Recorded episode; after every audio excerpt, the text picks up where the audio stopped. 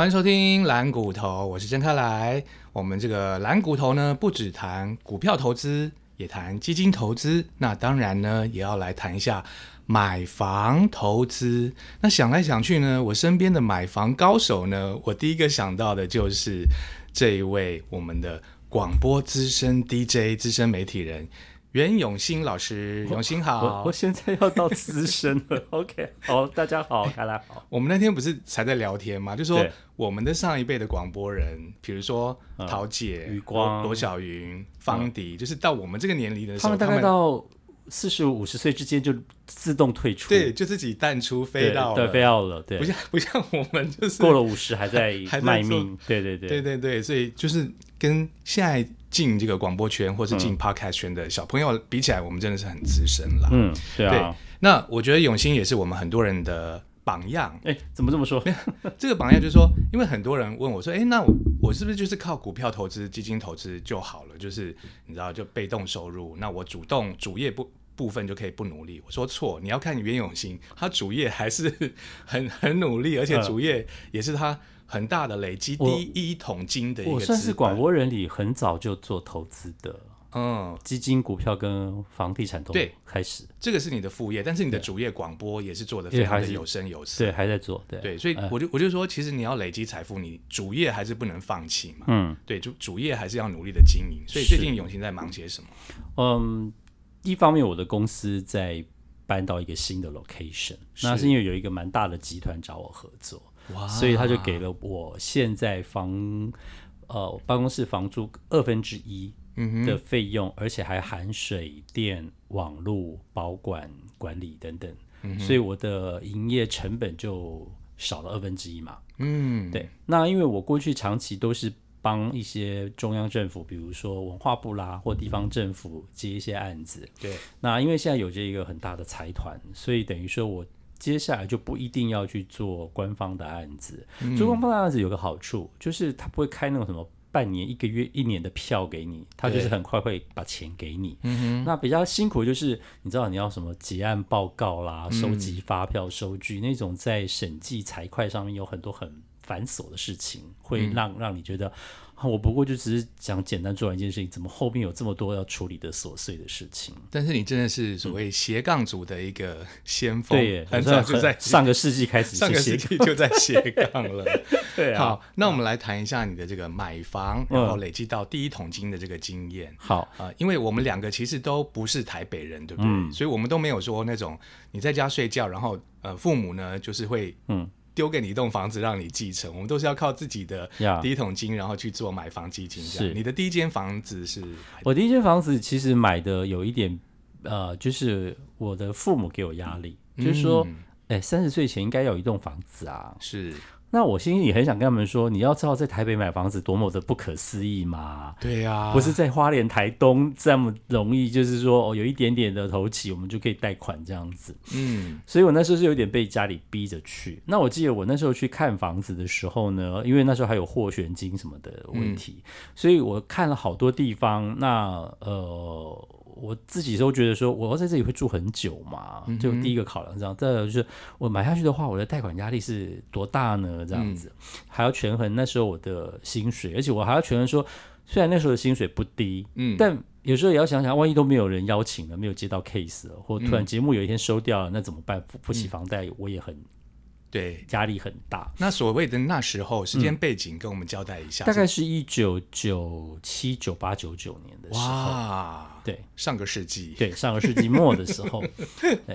那在那个时候还在看房子的时候，我的一个朋友就建议我说：“哎，现在那个基金在推呀，因为是上个世纪末，呃，连理专这个名词都还没有出现的时候，银行在推的一些业务，就是你要有朋友跟你说，对你才会知道说，哦，有有这个金融商品。嗯，所以我那。时候第一次接触接触到基金，嗯，然后那时候我就完全没有没有什么概念，我自己做功课，看一些什么杂志啊讲的这样子，呃，虽然不至于到股票报名牌，但是大概知道说基金的运作是怎么样的一个状况。对对，那时候我挑了两只，一只是富达北欧，哇一，只是富达日本基金。哎、我那时候也是都买富达、我买富达欧洲。那然后我们的同事你知道吗？就是邓文娟他们就买富达拉丁美洲，因为他们他们就是你知道就觉得说哦，拉丁人的民族性很好，拉丁人很热情，拉丁人很懒得赚钱呢、对，就所以那一只基金后来面临清算的命对运。呀，那我买北欧是因为我觉得我那时候欧洲都拿比较稳，我那时候都买 Nokia 手机什么的，我想，哎，北欧好像是可以看一看的。嗯，然后那时候买日本有一点误打误撞。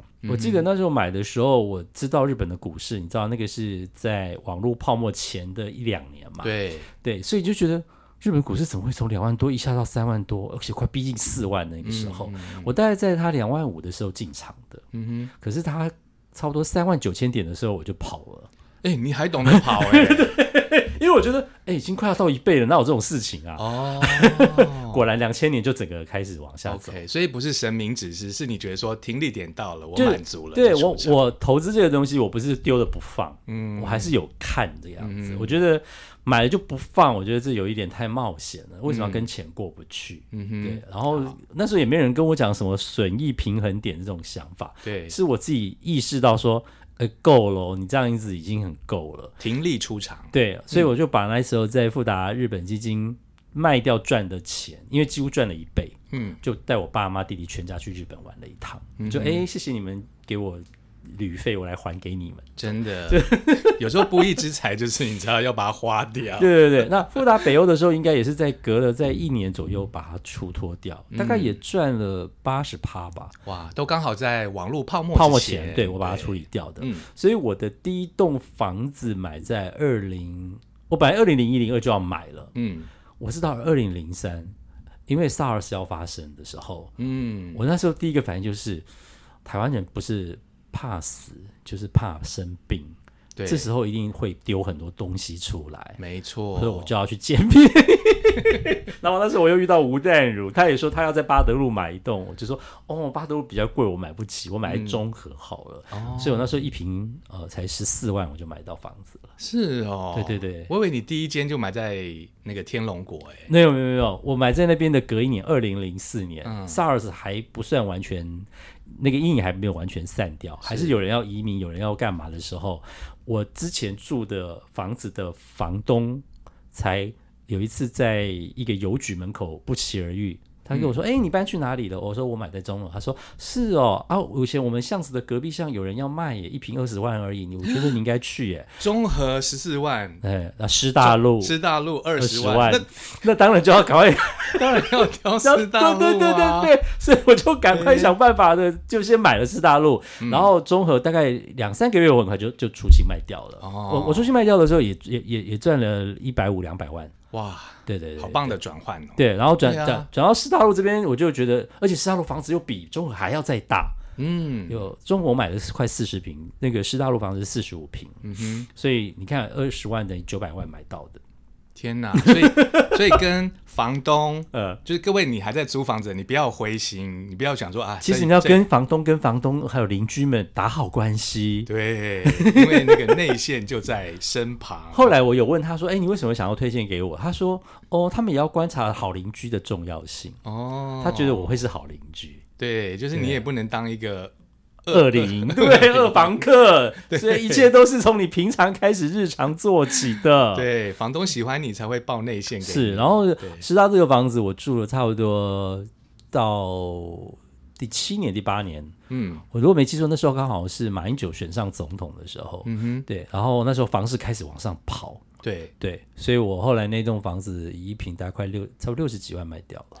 哇，就从此就达到财富自由的境界就界。突然，你知道那一瞬间，你会有一种，哎，这辈子好像不用太担心了。对就是你再怎么样，除非除你也不赌不不干嘛，其实你应该这辈子是可以比较安稳的了。果然我们哦的上一辈讲的说有土司有财啊，这件事情是真的。对，而且我我觉得我都刚好遇到，比如说 SARS 啦，遇到一些很特殊的状况进场，是，然后出场在一个蛮相对很高的点。嗯，对，而且你看我那时候卖掉，我大概也不会四十岁出头而已。是。对对对，那卖掉的钱，你还是又再去转投资，对不对？卖掉的钱，我一部分呃开公司了嘛，嗯，对，要有一些准备金，那一部分当然存起来嘛，嗯，然后还有一部分在香港做 OBU，就是境外投资，嗯，大概放了五六百万，嗯然后在那边有买港币啊、人民币啊、澳币做各种不同投资，嗯，然后另外一半就是给我妈，名义上是给我妈了，还是过我名字，就在台东买了一块地。买了一块地，对，大概有一千两百平的地。哇，本来 本来是要开那个开心农场，对对对。但是因为我后来发现，我妈的，因为一方面年纪大了，二方面我真的没有办法那么常回去，尤其我在台北开公司头几年是非常忙的，所以后来慢慢慢也想说，好吧，就就当做是家里在后山有一棵很大的后花园。那呃，过去这十年来，我我我跟我公司的水果都是我们家种了，寄上来。台东也是十年前买的，差不多是十年前买的。那你也是很有远见，因为就是现在长得。对 对，因为后来陆陆续续，比如说 严长寿啊等人，然后什么田丽呀、什么曹兰，他们都去台东，他们是在我之后买的。对，你都走的很前面。对对对，然后在去年呃那个 COVID nineteen 前一个月，我卖掉了。哦，所以又卖，我我根本都不知道会发生这些事情，我就哎这个时间点好刚好。是，对，哇，所以现在手上的房产就是现在就只有台东了，就是老家在，然后我台北公司现在我全部都用租的了。那我现在有打算想要在台北再买，对，但我现在的观察点在于，就是说，因为呃，股市现在真的有点夸张。嗯啊，我觉得在夸张的状况下买房子会有一点不太明明智啦。嗯哼，但是不买好像又很怕它以后也是也是继续往上走高。对呀，因为政府说要打房，可是都是轻轻的打，房价根本没有掉下来。所以那件事情现在就变，我开始回头想说，我有真的需要买房吗？就是我真的如果到我人生最后一天的时候，我会钱不够用吗？我开始往这个角度想，我那我就会觉得，我好像不是。不是只有靠土地、房地产这一条路投资，应该还是有别的方式，然后可以维持我的生活品质啊什么的。对，所以目前也就没有那么有这有想买房子的心情，但没有那么积极的以投资的心理去看这件事。因为现在没有房东要报你内线了，还是还是有房东最近有在说什么吗？呃，但是有认识一些，后来这当然这几年因为开公司认识了很多朋友，嗯，做营建的啦，做物料的都有，嗯，所以或多或少还是会得到一些讯息。哎，真的，我觉得朋友好重要哦。像是好像去年吧，还是前年，就是光良的经纪人嘛，那个哦，我知道孔圣明，然后他就突然 po 说。他南港的房子卖掉了，嗯，然后我就赶快在他的 Facebook 下面留言说：“你要卖之前怎么没有通知我？因为那我一就是十年前我就开始看好南港的发展，因为什么科技园区啊、软体园区都在那边，要要要，所以就很扼腕，就是对啊。如果那时候从他那边接手，应该哦，因为以我来看，呃，非蛋黄区的台北大区块几乎没有一个会。会不涨的，对啊，哎，因为蛋黄区都几乎已经破百了。对对，那你不管呃从林口到新庄到内湖，我看每个都是往上飙的状况。那因为我们的年纪其实已经接近退休的年龄，所以你刚刚的思考点也是对的，就是说还有买房的必要。对，有有需要拥有这个吗？对，但是但是不同的年龄，我觉得有不同的规划，是就是是。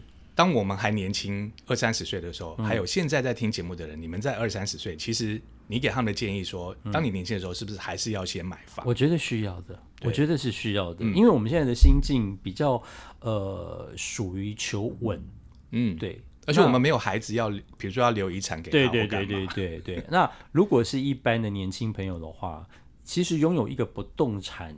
可以为你带来的可能远超过于你的想象，对，包括你跟银行的的这些贷款，包括你跟其他人做生意的呃谈判的条件，你有一个不动产在手上，其实呃会让人家对你的信任跟安全感高很多。那有时候你真的急需用钱，你要贷的成数高一点，金额高一点，有时候真的就差在你有没有这一个不动产在在手上。如果有的话，它其实是蛮好的帮助。对，而且就是说，你不要觉得说我第一间房我就要买在蛋黄区，嗯，那是不可能的事。像我们的永兴也是，其实第一间在中和啊，对，双北的房子，它第一间也是买在蛋白区，就是中和，然后一年多才换到蛋黄区。对，然后你再换进来，所以不要一下子就把那个目标定的太远大。当然，除非你有一个富爸爸，那就无所谓。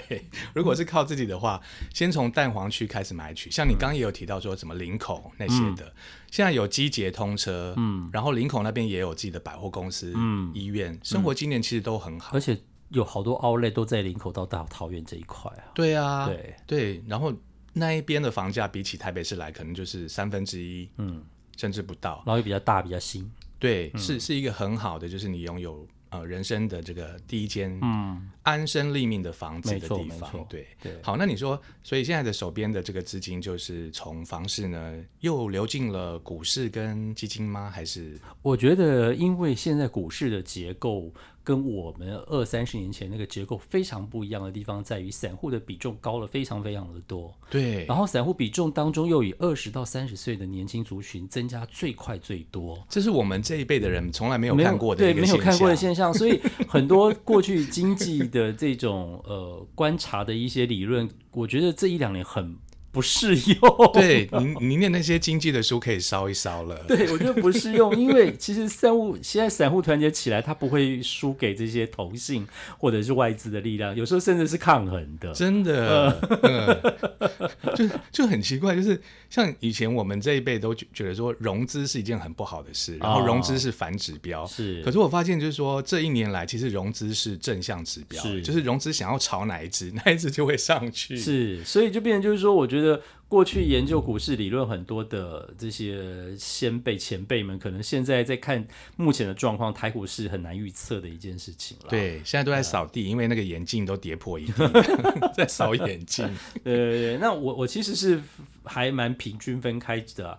就是金融我也有持有，电子股我也持有。嗯，那我举一个股票的例子，大家也比较熟的，就是红海。我红海大概从三五年前开始，一张一张慢慢买，慢慢买。是。那去年夏天第二季的时候啦，我看到红海开始出现到七十几块，甚至快到六十几的时候，嗯，我就跟我会计说，如果每天都这个价钱，就每天收一张、两张、一张、两张。对，太便宜。因为我说这。这一方面，去年疫情发生有有恐慌状况，对。然后第二个，我觉得以台湾现在晶片跟被需求的这些情形，我觉得台股不可能一直是这种红海六七十块的啦。你现在这就是每天一两张两张给我买起来就对了。嗯，果然我赌到了去年底到今年一二月，红海就现在都稳在一百一百二之上了。对呀。对，然后那天我去清算一下，说哦，我红海好多。